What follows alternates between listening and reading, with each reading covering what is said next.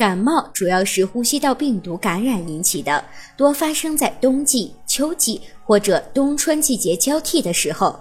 感冒大致分为风寒感冒、风热感冒两种类型，根据类型的不同，表现的症状也不尽相同。准妈妈们在孕期身体细胞免疫力低下，是感冒的易感人群。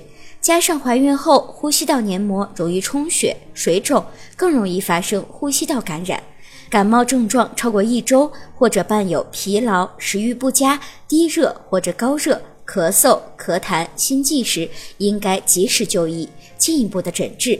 发生感冒后，如果有持续心跳过速的症状，还应该注意是否有病毒性心肌炎的发生。另外，还要辩证进行相应的治疗。因为感冒类型不同，用药和护理的方式也不同。如果您在备孕、怀孕到分娩的过程中遇到任何问题，欢迎通过十月呵护微信公众账号告诉我们，这里会有三甲医院妇产科医生为您解答。